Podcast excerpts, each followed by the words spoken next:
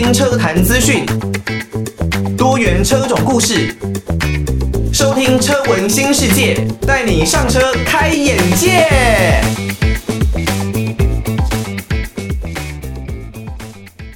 欢迎大家收听《车闻新世界》，我是主持人艾格哦。刚刚听到的歌曲呢，是来自于范逸臣的《海阔天空》，那这也是他的一首粤语的歌曲哦。那在这期节目的主题开始之前呢，一样先跟大家来多多的宣传啦。我们的车闻新世界呢，在六七八三个月份哦，有进行了有奖征文的活动。那主要的主题呢，就是在乌俄战争的影响之下，对于呢世界车市哦未来的一些冲击哦，可能对于我们未来整个呃车子的市场的局面。会有哪一些的改变哦？例如，有可能在未来几年内哦，这个交车期有可能都是会拉长的。那车子呢，有可能会来不及赶到车主的一个手中，这都是未来有可能会产生的影响。那在更深一层的层面呢，就是包括了，诶，也许车价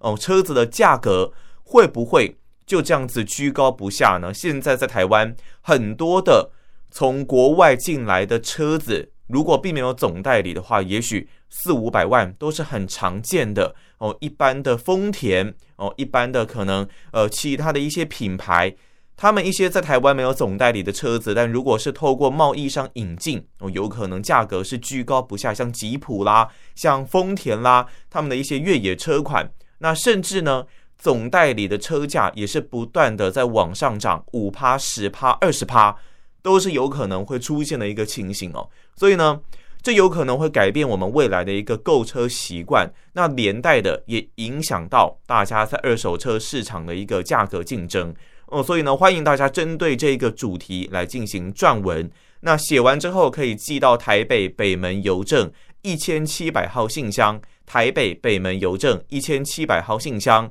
或者呢是可以 email 到 l i l i 三二九。At ms 四五点 h i n e t 点 n e t l i l i 三二九 at ms 四五点 h i n e t 点 n e t，欢迎大家可以跟艾格多分享你们的看法。那我们的这一边呢，有准备像十五点六寸电脑后背包、十四寸电脑后背包，然后还有蓝牙耳机啦、三 C 的收纳包以及保温瓶，这一切的好礼等着大家来拿，大家千万不要错过。欢迎可以来踊跃投稿。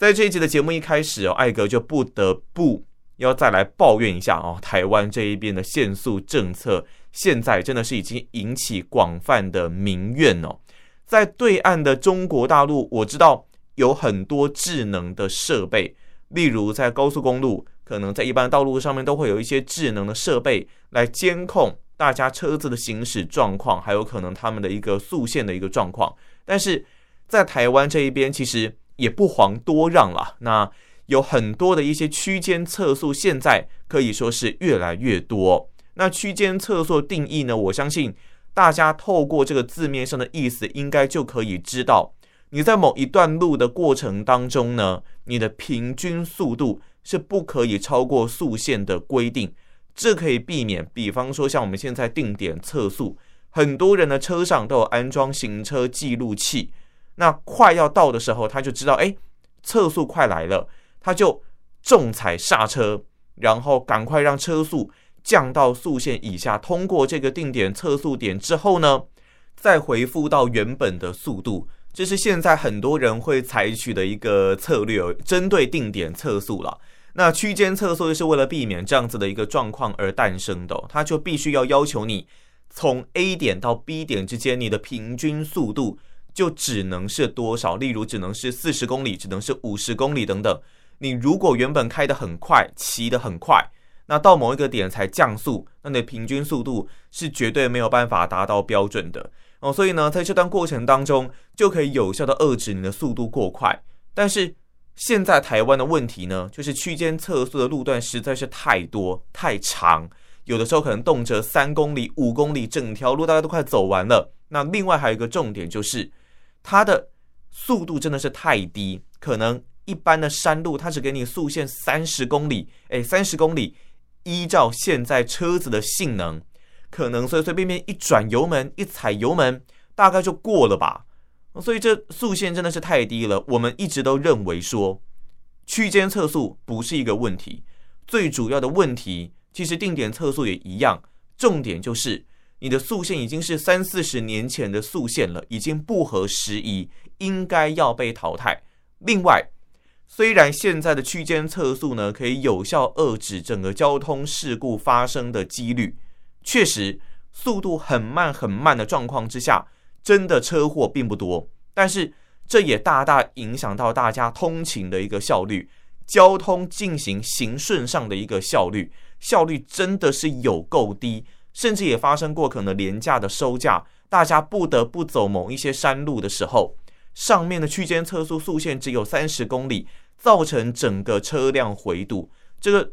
确实已经是形成了一股的民怨了。那虽然真的车祸事故的数字下降，但是也引发民怨。重点是大家为了顾及在这个区间测速的路段呢，不要速度过快，所以呢一直盯着仪表板。让他想说，哎，这个千万不要超过三十公里啊！毕竟我们也都知道，你油门随便轻松踩、顺顺踩、顺顺转、顺顺起、顺顺开，就很容易超过。那我就是必须时时刻刻的盯着，这确实就是政府的一个抢钱政策，可能国库真的是快耗尽了吧？必须要建制这样子的设备来掠夺民众的钱财。那现在其实也发现说，在国际上，我们也来看一下。难道真的只有区间测速，它确实能够遏制事故率啊？但只有这个手段吗？其实，在美国，在其他欧洲国家，还有其他的方式，是可以有效降低整个车祸事故发生的一个几率哦。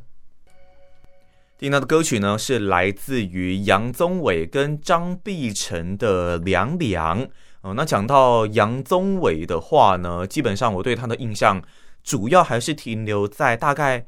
十多年前的《超级星光大道》吧，那时候陶晶莹所主持的节目，那里面呢，他跟萧敬腾哦、之间的正面对决，还有最后的厮杀，以及萧敬腾的落泪，当然都还是大家呃津津乐道的一个话题啦。不过，当然以萧敬腾整个的发展来说呢，目前看起来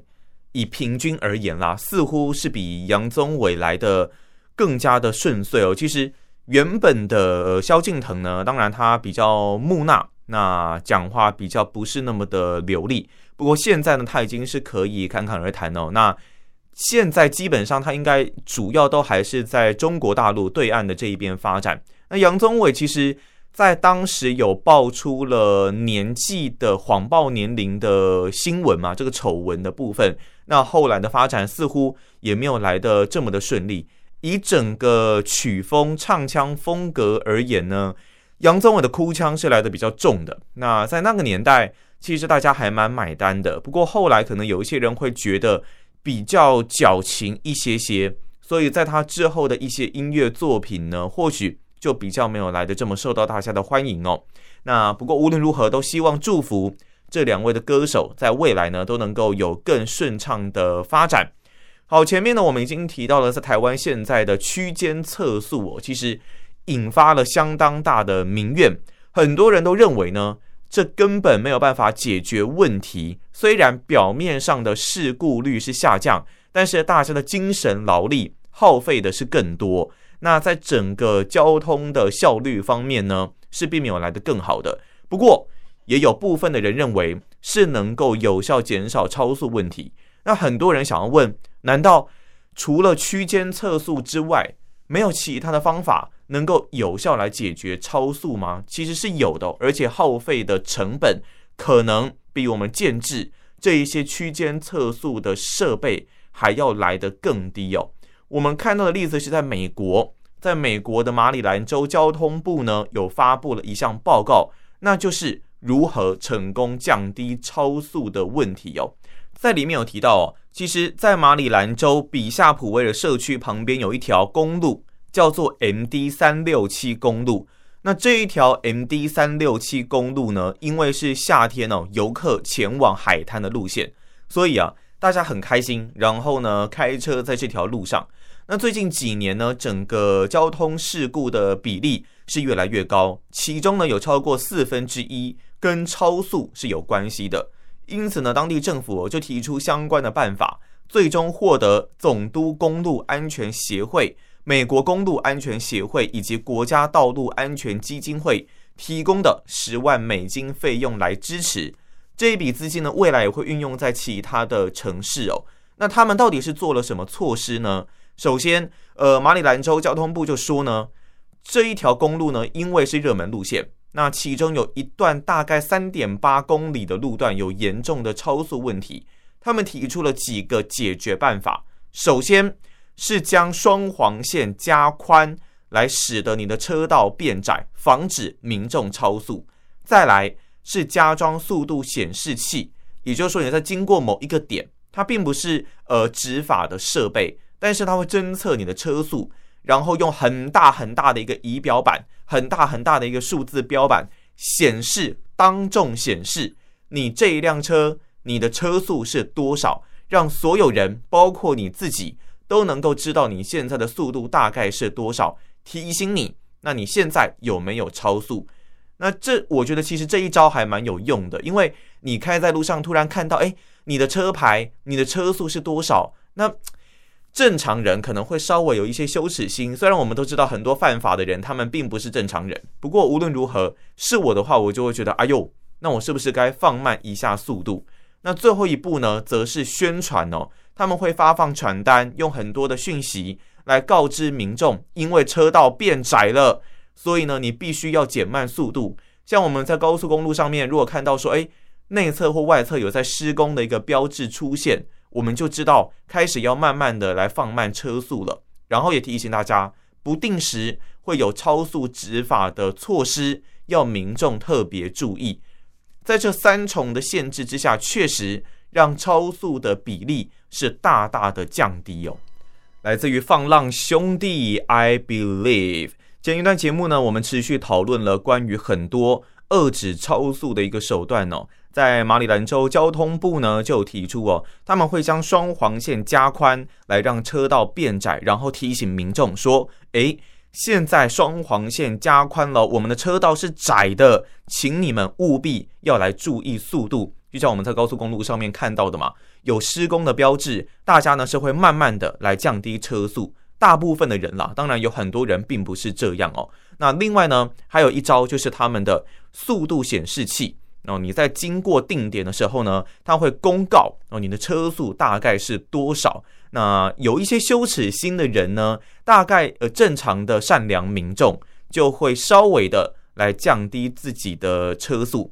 那在这整个计划执行之后，其实平均车速是下降了百分之九哦，车速呢高于速限的几率也降低了百分之七十八哦，这是很高的一个数字哦。那超过限速十六公里的几率呢，更是大幅下降了八成，百分之八十哦。同时，相关单位也访问这一些地方的司机，他们都表示哦，超速被警察拦下来的几率比之前高出了很多，比较不敢超速。那当地社区呢，跟邻近社区的民众也表示，原本超速是这一条公路的最大问题。但现在其实已经改善非常多了，所以呢，从这一个结论，我们就可以知道，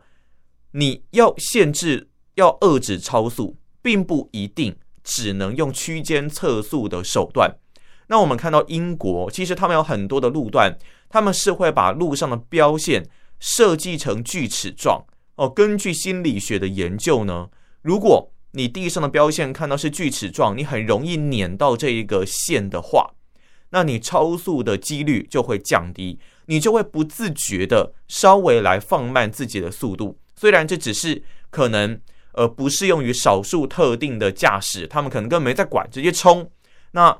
但是大部分的人在心理上面是会受到影响的，你是会有效来降低车速的。虽然说台湾，我们认为也许有很多人并不一定会遵守，但是我们也知道有很多人是会遵守这样子的一个速限的。所以，我们有其他很多不一样的方式，并不一定说只有区间测速是唯一的手法。那或许这一部分，我们也希望在台湾政府这一方面可以参考这一些类似的相关做法，而不是一昧的要来使用使用很多经费来设置区间测速的设备，来抓民众这样子超速的一个状况，进而来引起民怨哦。我记得几个月前吧，有发生，其实这真的很阴险哦，有发生了呃重机的骑士，他是黄牌的骑士哦，那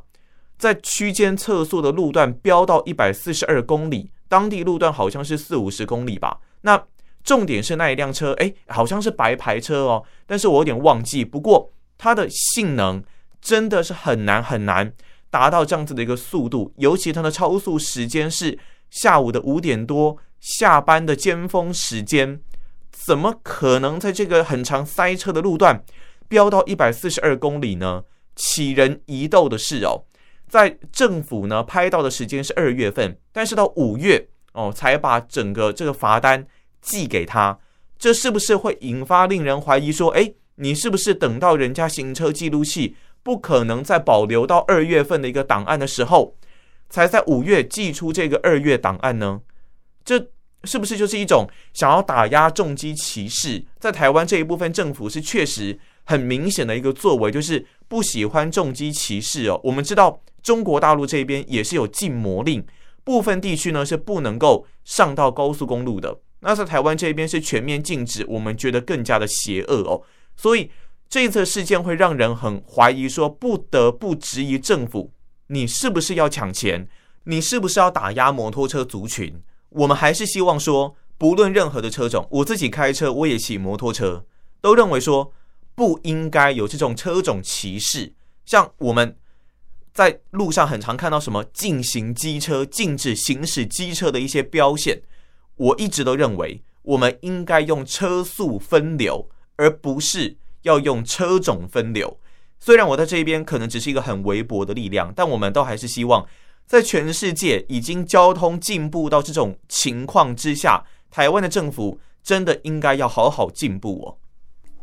听到的歌曲呢，是来自于张栋梁的《怎么会哭》。所以呢，在这期的节目，我们跟跟大家讨论了。呃，很多关于像是这些要执法超速的一个状况，区间测速这一些的设备，真的是只有这一方面的选择吗？我们在做很多事情的时候，不是都会考虑很多不一样的备案吗？为什么我们就一定只能做这样的选择呢？呃，所以还是希望各国的政府，包括了对岸中国大陆，包括了台湾的政府，我们都希望可以有更多。不一样，然后变通的措施，重点还是希望能够倾听民意哦。那以上呢，是我们这一期《车文新世界》的主要节目内容。节目的最后，还是提醒大家，我们目前呢有进行有奖征文的活动，在六七八三个月份，大家可以针对在乌俄战争的冲击之下，对于未来世界车市的影响这个主题来进行撰文。